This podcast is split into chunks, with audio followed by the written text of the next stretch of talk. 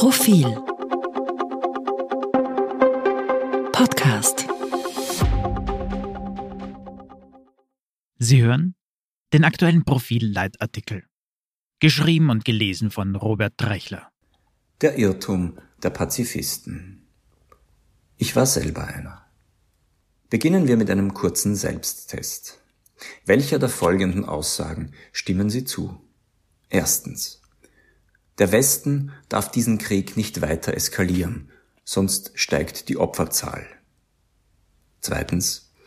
Im Krieg verlieren alle. Es kann keinen wirklichen Sieger geben. Drittens. Die Verherrlichung von sogenannten Helden ist nichts anderes als eine Form von Kriegsbegeisterung. Viertens. Aufrüstung führt letztlich nur zu weiteren Kriegen. All das sind Einwände, die derzeit gegen die Sinnhaftigkeit der militärischen Verteidigung der Ukraine vorgebracht werden. Aber was ist von pazifistischen Ideen zu halten, wenn die russische Armee über die Ukraine herfällt? Eine persönliche Offenlegung. Ich war als junger Mann Pazifist, habe Zivildienst geleistet und fühlte mich insofern als Teil der Friedensbewegung. Zu Punkt eins: Nein, eskalieren klingt natürlich gar nicht gut. Die Frage ist, ob es Sinn macht, dies einem angegriffenen Staat und dessen Unterstützern vorzuwerfen. Kann man Selbstverteidigung eskalieren? Soll man der Ukraine zwar ein bisschen zu Hilfe kommen, aber nur mit solchen Waffen, die knapp schwächer sind als die der Russen? Entscheidend ist, dass es sich um Waffen handelt, die der Verteidigung dienen, nicht um solche, mit denen die Ukraine einen Gegenangriff auf russisches Territorium startet. So gibt der Westen Putin keine Rechtfertigung dafür, die NATO zum Aggressor zu stempeln. Militärische Hilfe dieser Art ist nicht neu. Die USA sandten 1973 im Yom Kippur-Krieg Israel, das von Ägypten und Syrien angegriffen worden war, schwere Waffen. Panzer, Geschütze, Kampfflugzeuge. Die sogenannte Operation Nickelgrass war erfolgreich. Bedeutete sie auch eine Eskalation? Das wäre eine völlig absurde Bezeichnung für das Zurückschlagen eines Aggressors.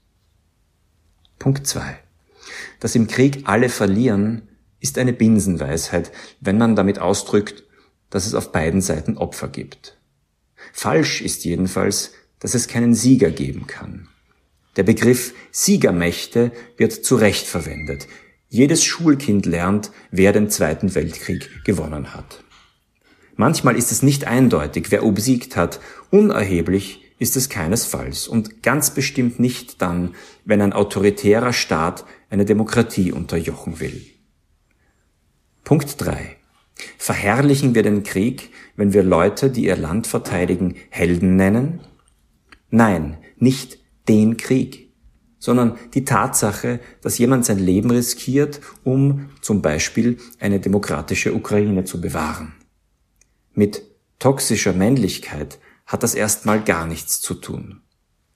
Kämpferinnen der kurdischen Volksverteidigungseinheiten, die ihr Land gegen Dschihadisten verteidigen, tun auf ebenso heldenhafte Weise dasselbe und sehen dabei auch nicht wesentlich anders aus als bewaffnete ukrainische Männer. Punkt 4. Und die Aufrüstung, zu der sich Europa plötzlich genötigt zu sehen glaubt? Sie widerspricht dem ehernen Grundsatz der Friedensbewegung, wonach Waffen immer neue Konflikte schaffen und verschärfen. Wolfgang Thierse, ehemaliger Präsident des Deutschen Bundestags, kam in einem Gastkommentar für die Frankfurter Allgemeine Zeitung bei allem Respekt für die Friedensbewegung zu dem Schluss, dass er den schönen Appell gegen die Hochrüstung nicht unterschreiben wolle. Das demokratische Europa brauche, so Thierse, die Fähigkeit zur Selbstverteidigung. Haben wir Pazifisten uns all die Jahrzehnte geirrt? Ja, aber nicht ganz. Die Friedenslogik machte Sinn und macht auch heute noch Sinn, wenn das Gegenüber bei aller Feindschaft rational handelt. Die Einbindung der Gegner in ein gemeinsames Wirtschaftssystem war das Geheimnis der Befriedung Europas und eines nicht kleinen Teils der Welt. Auch Einparteiensysteme und Diktatoren scheuen Kriege, wenn ihnen klar ist, dass sie sich und ihrem Staat damit viel größeren ökonomischen Schaden zufügen, als sie im besten Fall gewinnen können. Doch es gibt leider Fälle, die sich dieser Logik entziehen. Rücksichtslose, großmannssüchtige Hypernationalisten wie Putin, denen der Schaden für ihr Land egal ist. Fanatische Dschihadisten, deren Kosten-Nutzen-Rechnung nicht von dieser Welt ist. Verblendete Ideologen, deren Irrsinn jeder Rationalität spottet. Für sie braucht die freie, friedliebende Welt Waffen. Aus Notwendigkeit und ohne jede Begeisterung.